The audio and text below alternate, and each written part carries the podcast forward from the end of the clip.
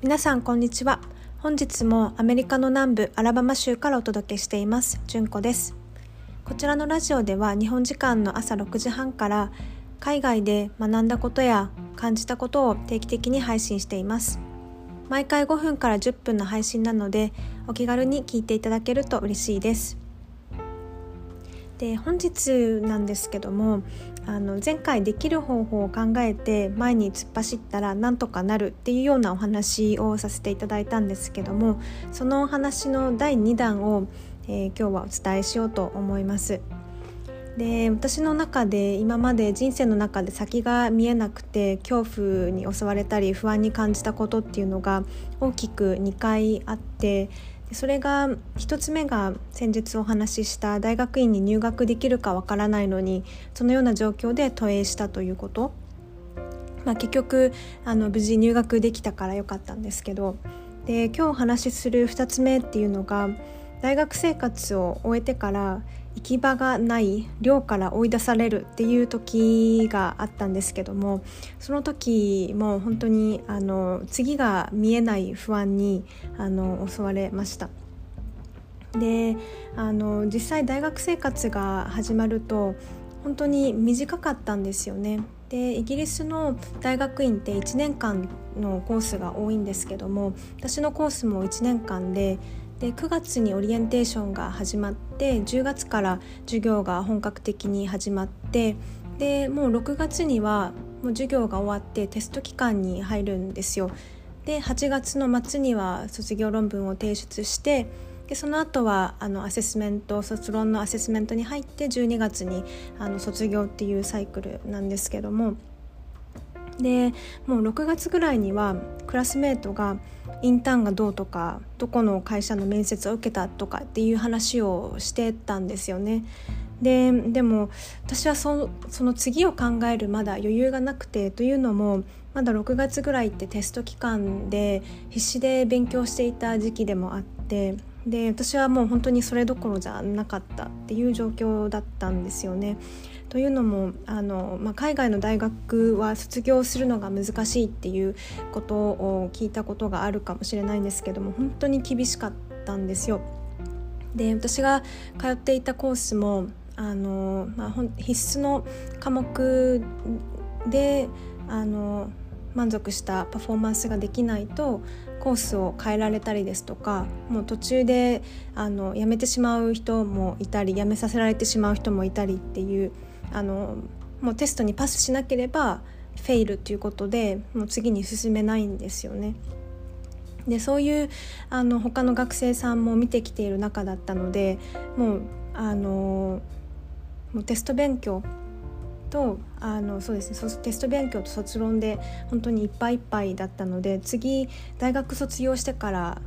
どうするかっていうところまで考えが及ばなかったといいますか余裕がないというような状況でした。でも追い落ちをかけるように7月になると大学の寮の管理者からあの寮を出る日教えてくださいみたいなメールが届いたんですよね。でもう次の学生が、えーと、その9月のオリエンテーションに向けて入ってくるんであの早く出てってください的な感じのメールだったんですけどただまあ必要に応じて1週間ぐらいだったら9月のあの上旬の1週間だまでだったら滞在してもいいですよみたいな感じででその時に家がなくなるっていう恐怖と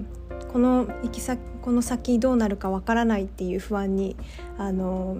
駆られてすっごい焦ったんですよね。で本当に行き場がないというかあの、まあ、もちろんその日本の実家っていう行き場はあるんですけどあのもう少し海外にいたかったという思いもあったのでもうそう海外でのそのイギリスでの行き場がなくなるっていうところで非常に行き場がないっていうところで非常に不安にあの感じてで焦ってでそのまあ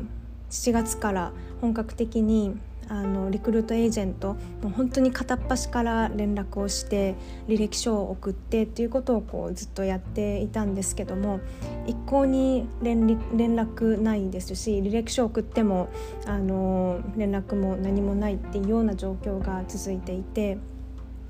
であのある日電話が鳴ってであの、まあ、携帯が鳴ってであの日系のリクルートエージェントさんだったんですけど、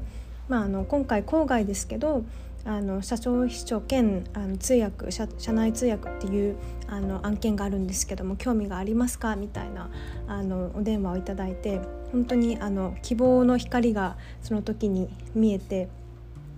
であの幸いトントン拍子であのそちらのあの会社に、えーと、合格することができてあの仕事が見つかったっていうあの出来事があったんですけどでそれが、えーと、7月に登録をしたので8月のあの卒論を書いている時に、えーと連絡をいただいてであの9月の寮を追い出される前にあの、まあ、次の行き先が見つかったのでもう本当にあの、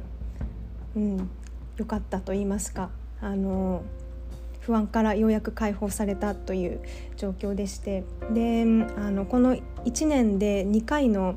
ピンチをこう切り抜けてきて1回目があの大学に入れないかどうか入れるかどうかわからない状態での問ええ、それプラスその卒業後に行き先がないという状況というこの2つの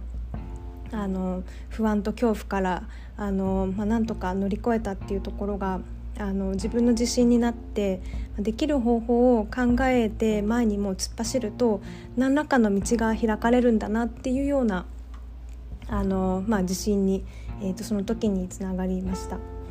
でそう過去を振り返って今考えてるとあの、まあ、たまにたまにと言いますか久しぶりにちょっと冒険してもいいかなって思えるようになってきた今日一日なんですけどもあの、まあ、ですのであの私の大好きな言葉の一つっていうのがこのできる方法をあの考えて前に突っ走るっていうことで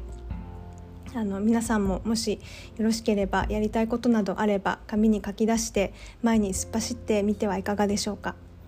えー、それでは最後まで本日も聞いていただきありがとうございました。もしコメントやご質問等ありましたら公式 LINE からメッセージいただけると嬉しいです。皆さん本日も良い一日をお過ごしください。